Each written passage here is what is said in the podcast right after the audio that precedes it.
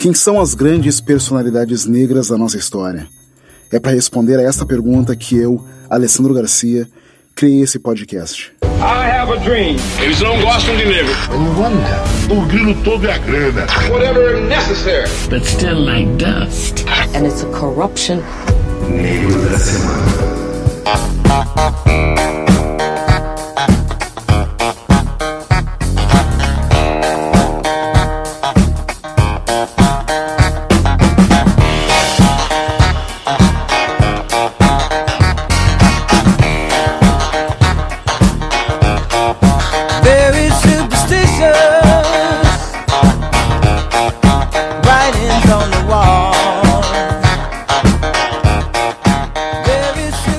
Sabe esse som agudo? Esse que veio logo depois desse riff de bateria que te deixa muito claro que há um groove setentista vindo por aí? Pois esse som é de um instrumento elétrico chamado clavinete. Talvez tenha sido a primeira vez que esse instrumento de cinco oitavas, semelhante a um piano elétrico, tenha sido apresentado a um público tão grande num álbum e numa música tão pop. De acordo com um crítico de música, Tom Moon, foi a primeira vez que o público ouviu o clavinete, e sobre isso ele falou. Quando você ouve a introdução de clavinete para Superstition, o que você está ouvindo é alguém que está interagindo com o instrumento e descobrindo como fazê-lo soar como ele. Ninguém mais toca o clavinete como ele. Superstition foi um dos maiores sucessos do álbum Talking Book, lançado em 72. Depois que a personalidade desse episódio já havia passado quase uma década produzindo sucessos para Motown Records como Little Steve. Aos 22 anos, ele não queria mais seguir a fórmula da Motown, uma fórmula projetada para produzir singles de sucesso em vez de inovação. Então, ele atacou por conta própria. Na década seguinte, ele experimentou uma variedade de instrumentos e desenvolveu um som facilmente identificável como todo seu.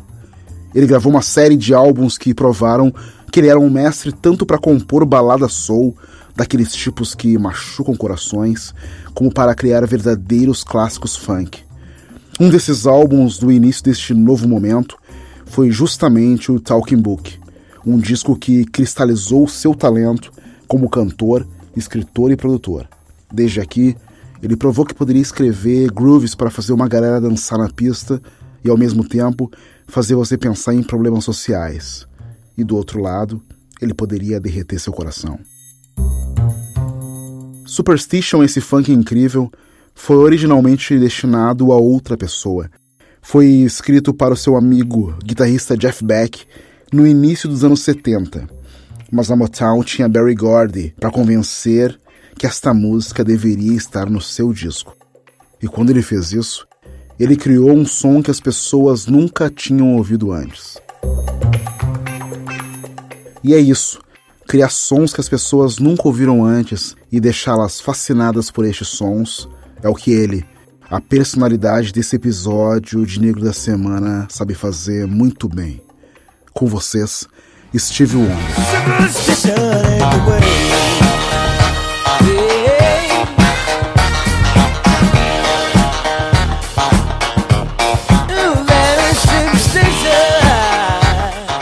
Segundo Steve Wonder, Superstition foi totalmente imaginada de maneira muito rápida, enquanto estava em turnê com os Rolling Stones.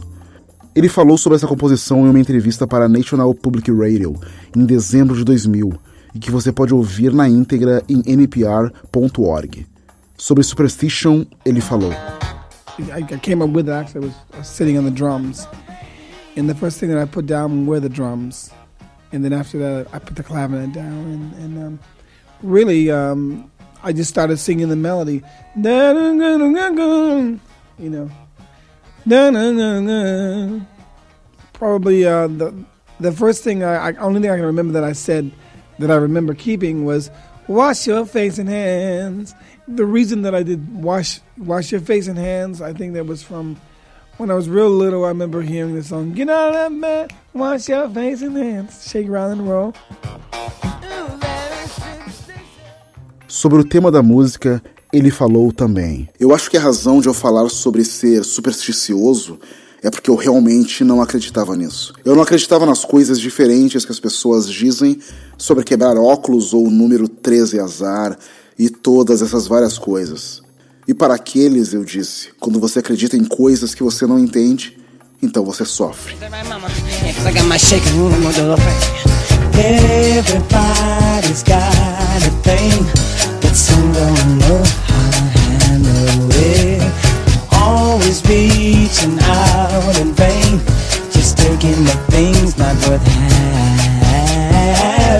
Don't you worry about a thing.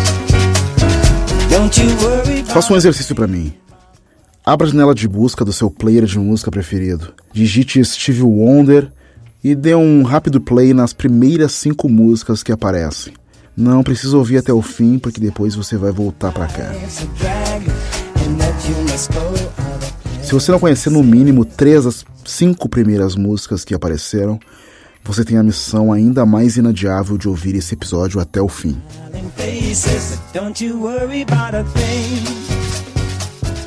Quando eu lancei um teaser no Instagram a respeito de quem seria a próxima personalidade desse episódio, alguém que já tinha sacado de quem eu estava falando respondeu: É Deus.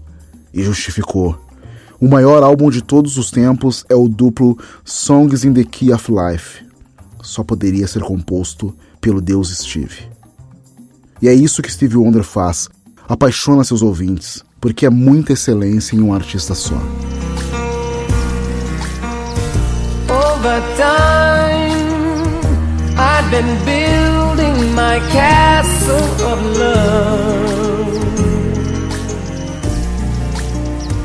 Just for two, though you never knew you were my.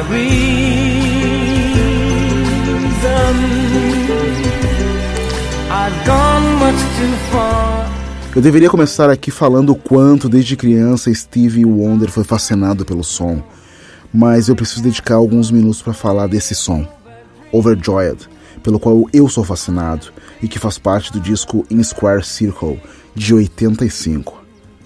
Presta atenção no que é esse verso. Ao longo do tempo, eu vim construindo o meu castelo de amor, apenas para dois, mesmo que você nunca tenha sabido que era o meu motivo.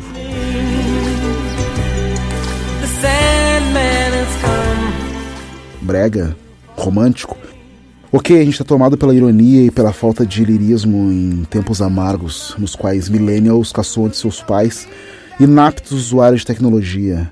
Então, digressões à parte, vamos falar desse Steve Wonder que aprendeu sozinho a tocar bateria aos 3 anos de idade, a tocar gaita aos 6 e aos 10 anos já tocava piano.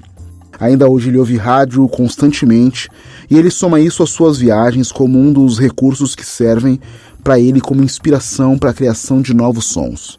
E nós precisamos voltar a falar de Talking Book. E é importante que você saiba que eu estou falando tanto desse álbum porque ele foi realmente um ponto de virada na carreira do Stevie Wonder. Seu primeiro crescimento real como um menino se tornando um homem e tomando todas as decisões artísticas por conta própria e confiando menos no chefe da Motown, Barry Gordy. Com esse álbum, Steve Wonder provou sua independência como artista. O crítico Tom Moon considera que Steve Wonder foi muito cuidadoso em termos de produção nesse disco, para manter um fio condutor, seja apenas com o piano elétrico ou os outros pequenos elementos que servem de alinhamento à execução do disco. Como cantor, segundo Tom Moon, você finalmente sente que ele está cantando coisas em que ele realmente acredita. Parte do problema com o trabalho antigo da Motown, segundo o crítico, era que ele foi projetado para entrar na rádio. Não era necessariamente Steve Wonder sendo ele mesmo, mesmo que muitos daqueles discos anteriores sejam realmente ótimos. Mas foi a partir de Talking Book que Steve Wonder, como cantor, se colocou em desafios que ele talvez não tivesse antes. Esse disco marcou a chegada de Steve Wonder como um artista na música popular. Mas Steve conseguiu uma pequena ajuda de um novo dispositivo chamado sintetizador Moog, um instrumento eletrônico projetado para emular qualquer som musical. Inventado por Robert Moog em 64, Wonder o ouviu pela primeira vez no revolucionário álbum Switch on Bar de Walter Carlos. sobre o Moog, Steve falou. Eu senti que o sintetizador Moog me permitiu remodelar o oscilador. Eu era capaz de realmente criar vários sons, sons graves, e era capaz de dobrar as notas. Criei sons diferentes de buzinas, sons de cordas e linhas de cordas, e realmente os organizei da maneira que eu queria que soassem. Enquanto o Talking Book é inteiramente produzido por Steve, algumas das canções foram coescritas com a cantora e compositora Cyrita Wright, esposa de Wonder de 70 a 72. Surpreendentemente, a voz de Cyrita não é ouvida em nenhum momento no Talking Book. Talvez sua maior contribuição para o álbum seja com uma doce inspiração para o eterno clássico de casamento You and I. Here we are on earth together, it's you and I.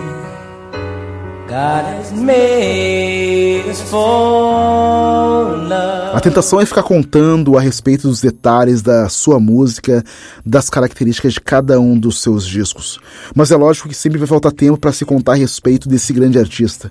E por mais que eu vá tangenciar e não resistir a contar a respeito das suas músicas, é importante conhecer a história de Stevie Wonder.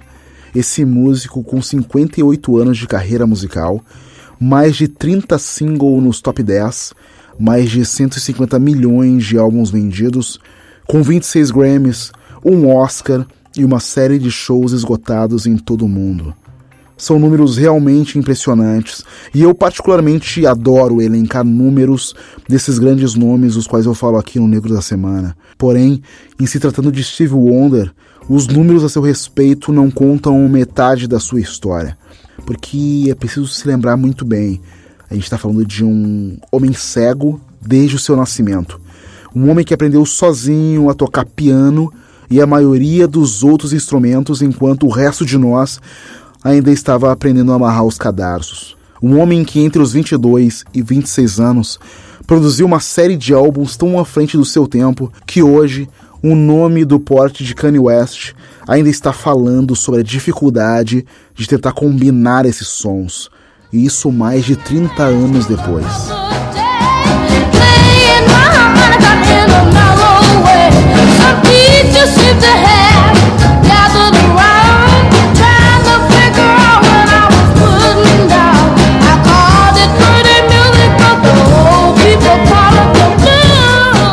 Steve Wonder nasceu Steveland Hardaway Judkins e mais tarde mudou o sobrenome para Morris. Ele nasceu em 13 de maio de 1950 na cidade de Saginaw, no estado de Michigan. O principal momento definidor da sua vida, no entanto, aconteceu nos seus primeiros dias. Steve Wonder sofreu de retinopatia, uma doença da retina que causa cegueira, doença não hereditária ela foi consequência de um erro médico. Como um bebê prematuro, o protocolo do hospital onde nasceu requeria mantê-lo numa incubadora para que ele finalizasse seu desenvolvimento. A incubadora usada foi, infelizmente, pouco oxigenada, então Steve Wonder desenvolveu a retinopatia da prematuridade. Cerca de seis semanas após o nascimento, ele ficou cego. Família de Steve mudou-se para Detroit quando ele tinha 4 anos e o jovem começou a tocar piano aos 7 anos de idade, dominando o instrumento em apenas 2 anos. Aos 11, igualmente precoce na gaita e na bateria, Steve e sua mãe foram levados até a Motown Records por obra de Ronnie Wright, do grupo The Miracles. Esse, por sua vez, dá crédito ao seu irmão, Gerald White, por persistentemente insistir que ele ouvisse o pequeno Steve em 61.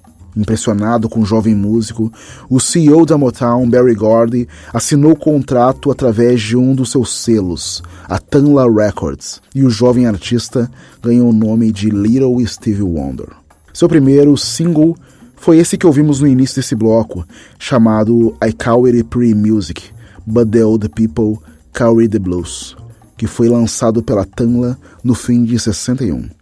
Steve Wonder lançou seus dois primeiros álbuns, The Jazz Soul of Little Steve e Tribute to Uncle Ray, em 62, com um pequeno sucesso. mas o mundo veio realmente ouvir falar desse jovem prodígio através do seu primeiro sucesso mundial, que foi Fingertips Part 2, lançado quando ele ainda tinha apenas 13 anos de idade.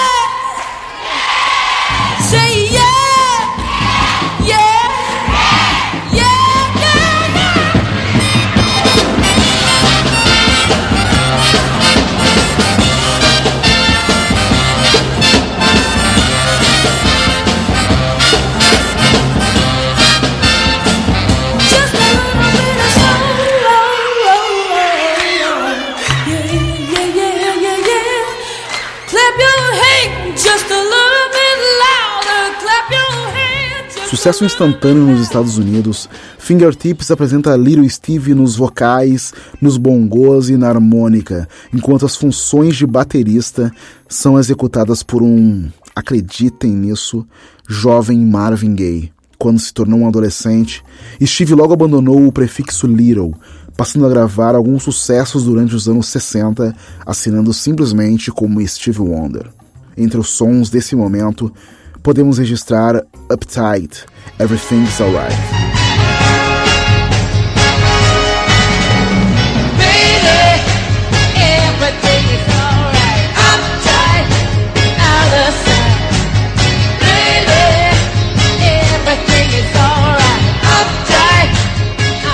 Essa época foi marcada também por uma versão da canção de Bob Dylan, Blowing the Wind, que foi a primeira a exibir a consciência social pela qual Steve mais tarde se tornaria tão renomado.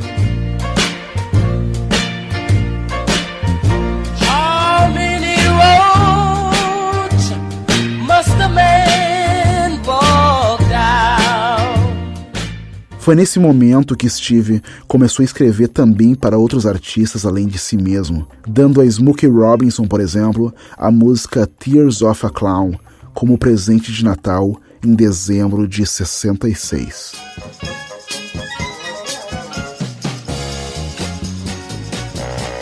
Oh yeah, yeah, yeah.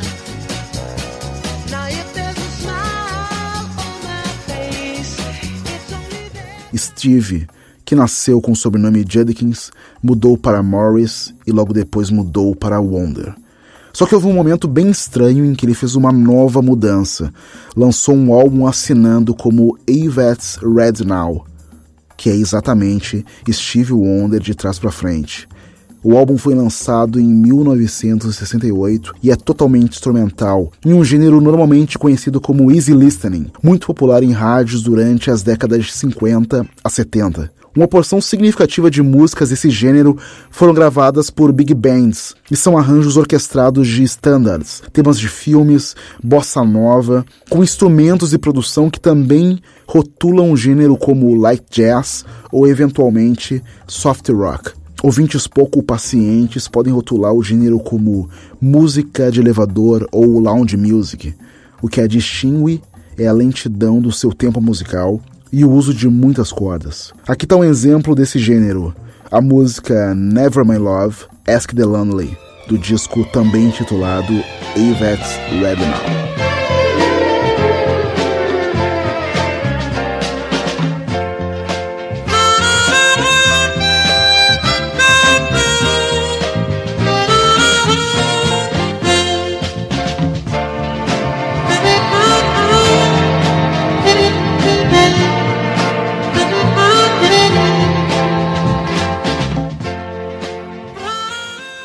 Depois desse disco, Steve Wonder voltou a assinar como tal e ao longo dos próximos três anos começou a enfileirar sua coletânea de sucessos, incluindo I Was Made to Love Her, For Once in My Life, My Cherry Amor e a sensacional Signed, Sealed, Delivered, I'm Yours.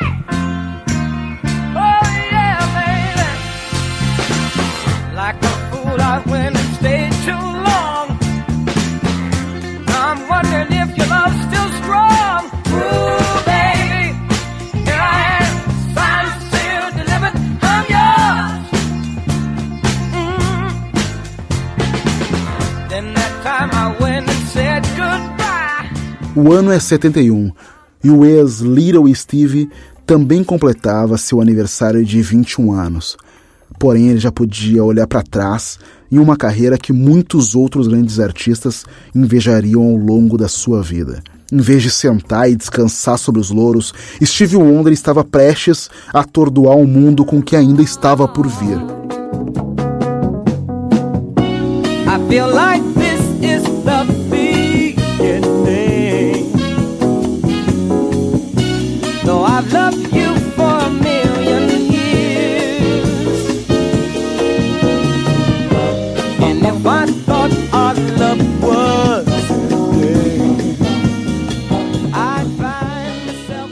72 é o ano em que Steve Wonder, então com total consciência de quais desafios musicais queria enfrentar, teve um breve desacordo com a Motown sobre o controle criativo.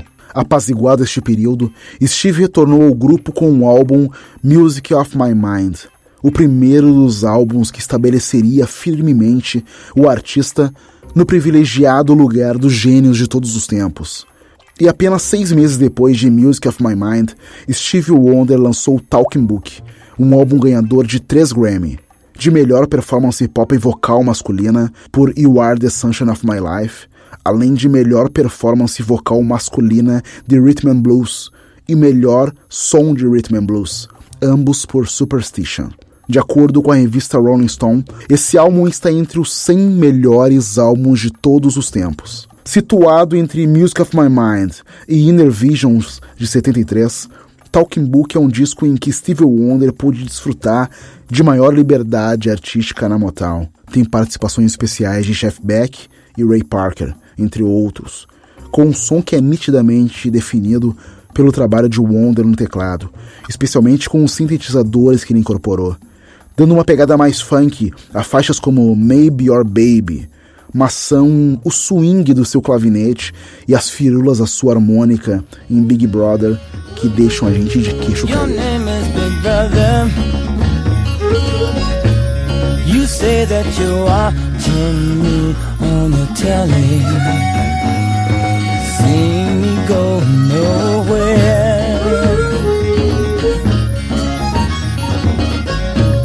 Your name is Big Brother.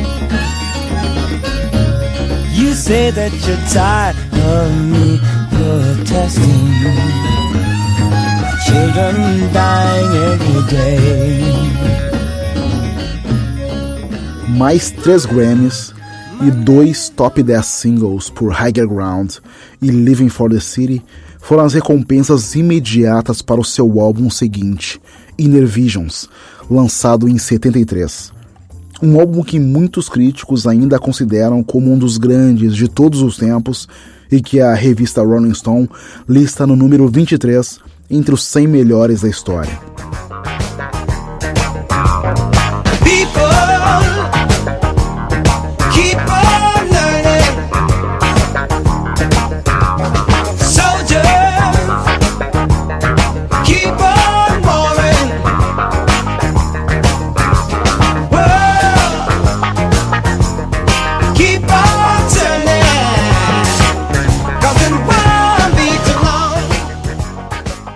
Estranhamente, foi na mesma Rolling Stone durante esse período que Steve expressou seu medo de que alguém estivesse em algum lugar para matá-lo. Apenas alguns dias após a entrevista, Steve foi atingido na cabeça por um tronco que saiu de um caminhão e atravessou a janela do seu ônibus, deixando-o em coma durante três dias e com uma perda permanente e total do olfato.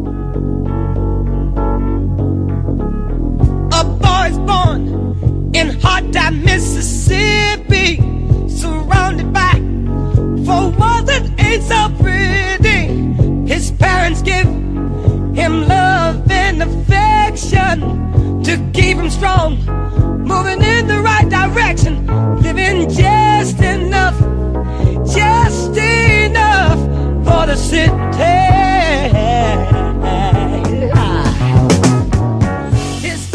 Incrivelmente, Steve não apenas se recuperou totalmente dessa experiência de quase morte, como dentro de alguns meses já estava de volta ao trabalho no que seria seu quarto álbum clássico consecutivo, o Full Feelingness First Finale de 75. No que agora estava se tornando um evento anual, esse álbum foi também ganhador do Grammy de Álbum do Ano.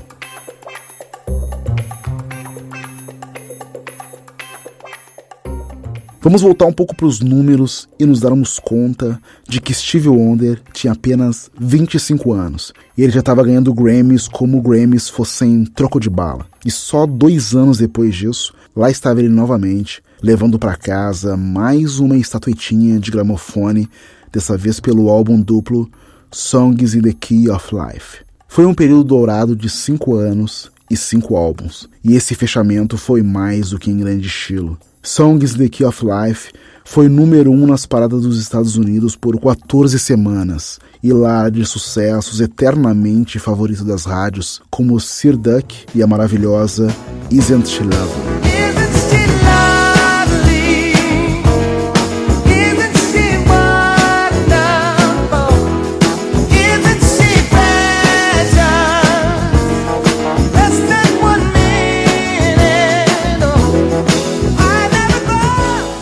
Songs in the Key of Life também mostra o lado mais sombrio e mais político do trabalho do artista nos anos 70, através de canções como Village Ghetto Lounge, Pastime Paradise, regravada quase 30 anos depois por Coolio numa versão, e o épica Love is in Need of Love Today, ainda ressoante há mais de 30 anos.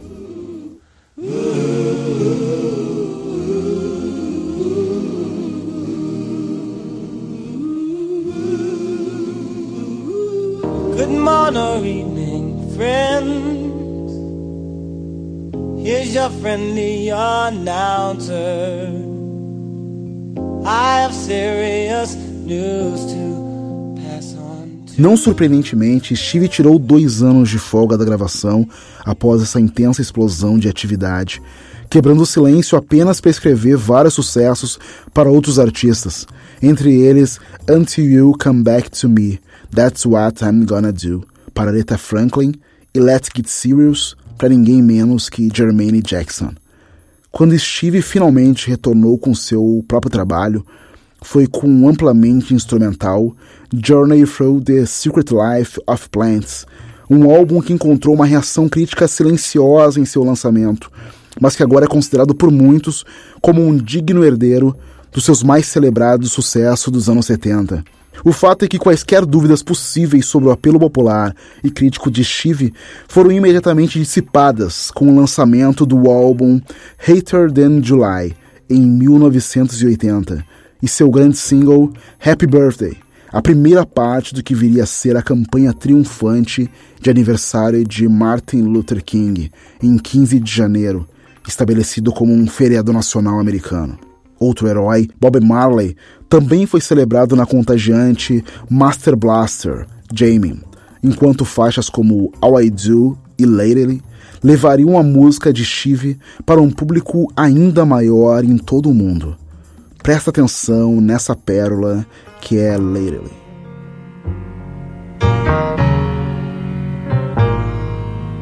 Lately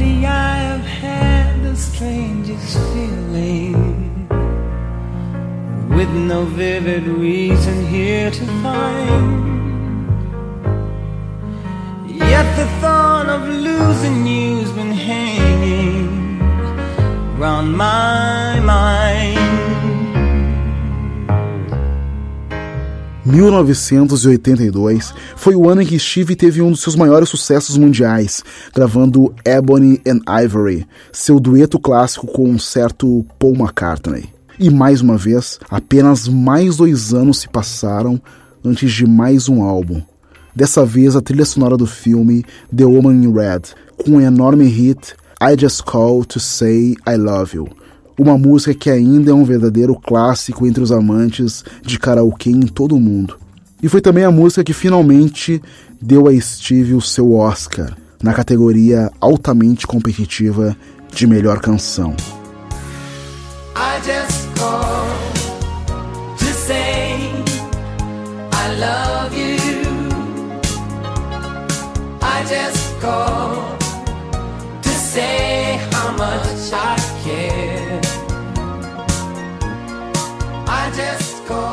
Duetos com os mais diversos artistas e aparições especiais de convidados se tornariam cada vez mais uma característica do trabalho de Steve ao longo dos anos 80 e além, desde sua harmônica instantaneamente reconhecível no sucesso do Eurythmics There Must Be an Angel, até sua sutil, mas extremamente eficaz contribuição para o grande sucesso de Elton John, I Guess That's Why They Call the Blues.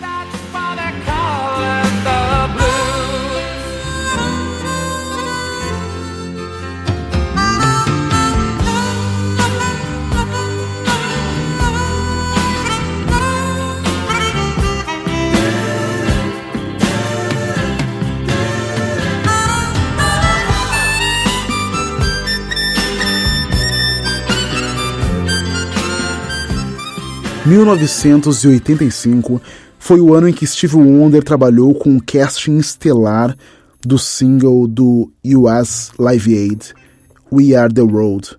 Essa canção idealizada e composta por Michael Jackson e Lionel Rich, que gravada junto com os 45 maiores nomes da música americana daquele momento, tinha como objetivo arrecadar fundos para o combate à fome no continente africano mais perto de casa, Steve também foi uma parte fundamental do line-up do single beneficente de combate à AIDS, That Eats Our Friends, antes de terminar a década com o álbum Characters, apresentando mais uma aparição, dessa vez de ninguém menos que o próprio Michael Jackson.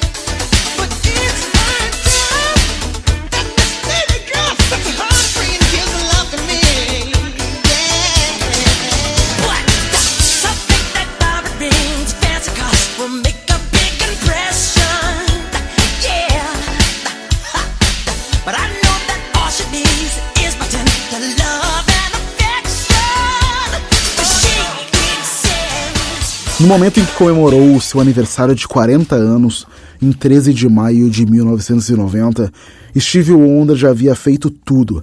Vendido milhões de álbuns, ganho inúmeros prêmios, recebido elogios de fãs e colegas e lançado uma luz sobre as principais questões sociais. Longe de desaparecer, a nova década foi ver a lenda Steve Wonder crescer ainda mais, à medida em que toda uma nova geração se familiarizava com o seu trabalho. A primeira parte disso foi a trilha sonora de Jungle Fever, filme de 91 do diretor que nessa época era o garoto mais legal e mais novo do bloco de Hollywood, ninguém menos do que Spike Lee. Apresentando uma versão explosiva do clássico Living the City, o filme também contou com uma série de novas composições de Steve, entre elas Feeding of the Love of the Land, mais tarde incluída no álbum de caridade Nobody's Child, Romanian Angel Appeal. Quatro anos mais tarde veio Conversation Piece, o primeiro álbum não trilha sonora de Steve desde 87, e notável por mais um Grammy, desta vez para a melhor performance vocal no grande sucesso For Your Love.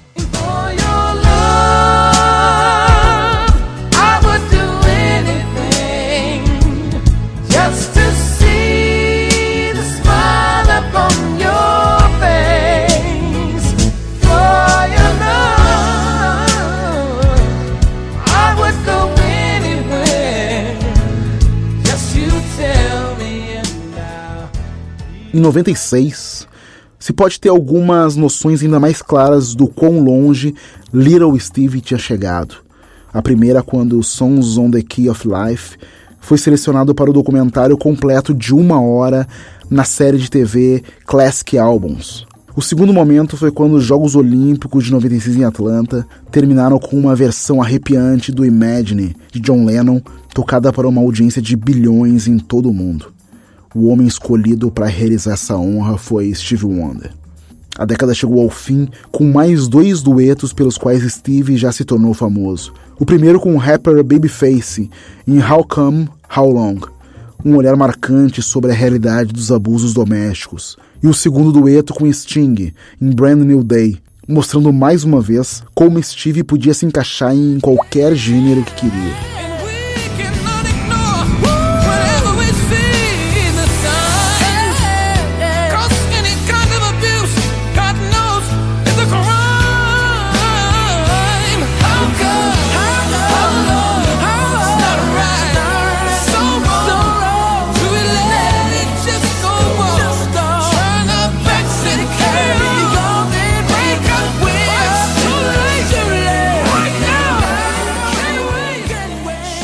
Em 2006, veio a notícia que os fãs de Steve estavam esperando. A confirmação de que realmente haveria o primeiro novo álbum de estúdio. Depois de década, A Time to Love abria com o hit So What the Fuss, apresentando ninguém menos que Prince na guitarra. No ano seguinte, Steve voltou a alcançar um público totalmente novo através do programa de TV American Idol. Em 2007 também viu Steve mais uma vez se aproximar dos principais artistas pop do momento, com sua participação como convidado no álbum The Big Band de Busta Rhymes e sua participação em Conversations, canção de Snoop Dogg presente no disco The Blue Carpet Treatment. On ladies that strip you. You under so much pressure, feel like your sanity slipping. Know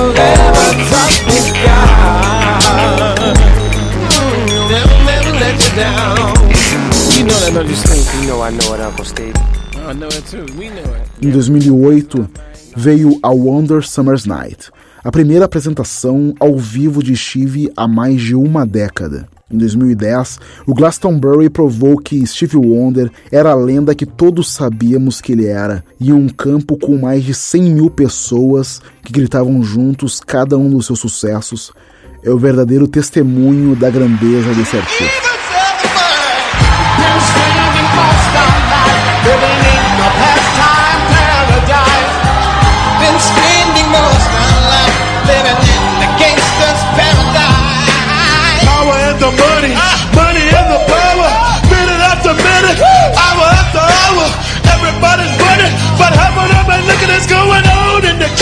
But I don't know what's cooking. They say I got learn, but. A black music, esse gênero tão vasto, formado pelo pop, pelo hip hop, pelo funk, pelo R&B e por tantos subgêneros, não demoraram a incorporar a sua arte como os melhores trechos do catálogo de Steve Wonder. Elementos da música de Steve surgiram em trilhas de artistas como Warren G, Public Enemy, 50 Cent e Will Smith, entre muitos outros. Gangster Paradise, esta que é simplesmente reconhecida como a melhor canção de rap de todos os tempos, levou a influência de Steve Wonder a um alto nível. Lançada em 95 para ser incluída na trilha sonora do filme Dangerous Mind, Gangster Paradise elevou a batida, a melodia e a orquestração da canção Pastime Paradise de Steve, presente no álbum Songs in the Key of Life. Gangsta's Paradise usa o mesmo tom e uma orquestra diferente sob o mesmo fundo musical.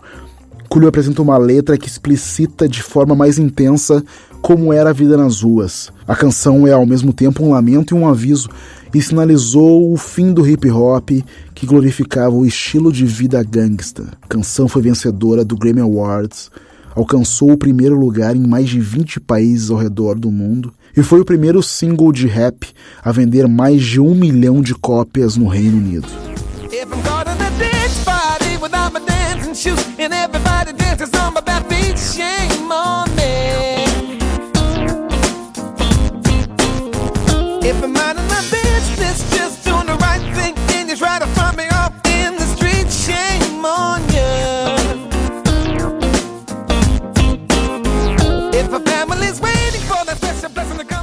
Steve Wonder sempre esteve envolvido em causas políticas. Ele é um ativista pelos direitos civis e apoiou o presidente dos Estados Unidos, Barack Obama, durante a sua então campanha à presidência. Aos 69 anos, Steve Wonder tem nove filhos de cinco mulheres diferentes. Foi casado duas vezes. Em 70, com a cantora da gravadora Motown, Sarita Wright, da qual se divorciou em 72, e foi casado desde 2001 com a designer de moda Kay Mila Morris até dezembro de 2012. Sua filha, Aisha Morris, foi a inspiração para o seu grande sucesso Isn't She Lovely? Aisha Morris é cantora e tem acompanhado seu pai em turnês e gravações, incluindo no seu álbum de 2005, A Time to Love.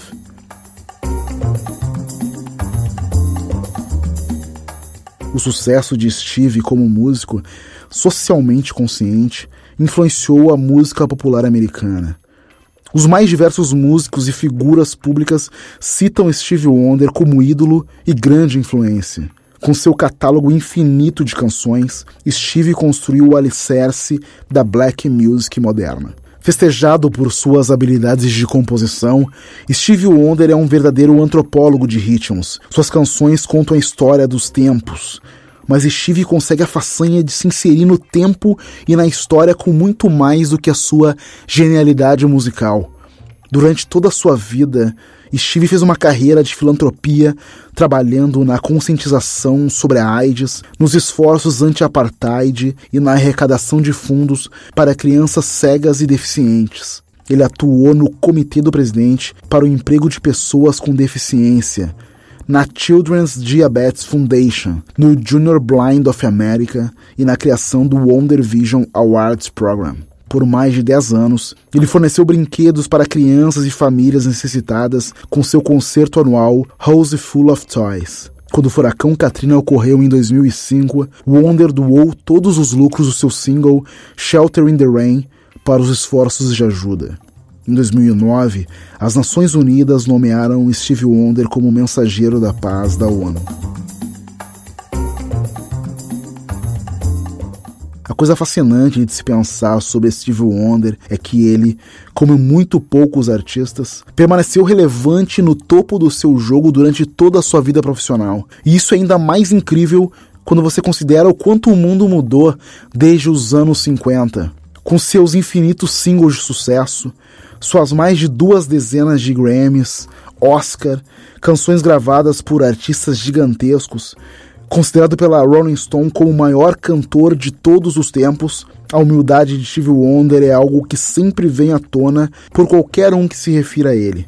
Talvez isso se explique por sua profunda crença, uma vez que Steve acredita que ele não teria sido bem sucedido se não fosse por sua fé.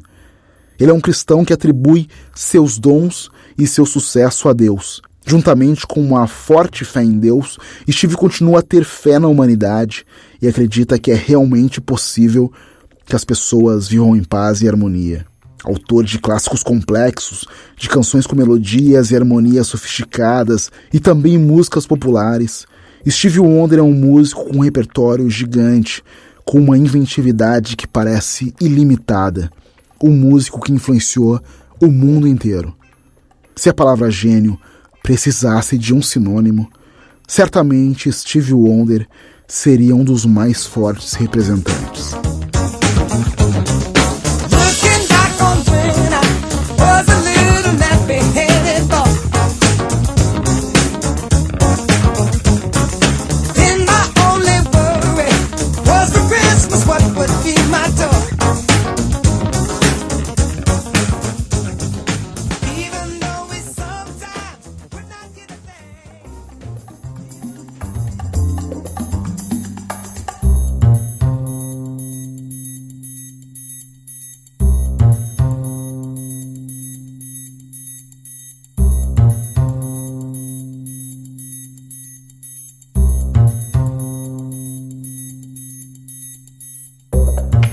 E a gente termina aqui mais esse episódio de Negro da Semana.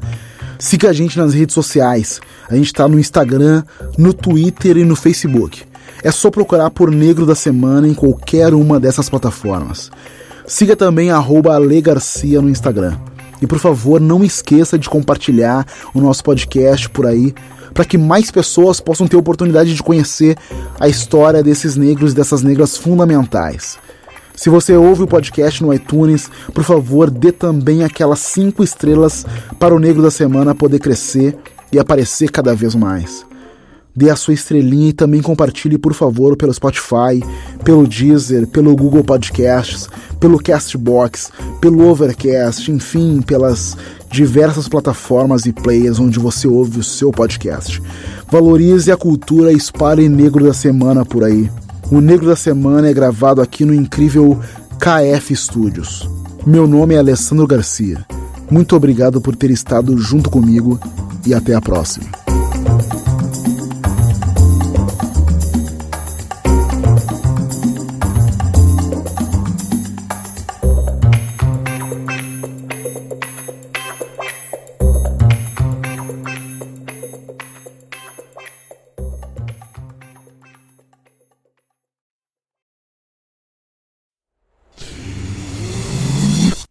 staff.